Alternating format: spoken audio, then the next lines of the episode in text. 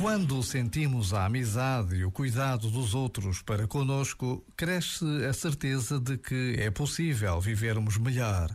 É possível cuidarmos uns dos outros, dar a mão a quem está caído, ter uma palavra de consolo a quem está triste, um abraço a quem sofre.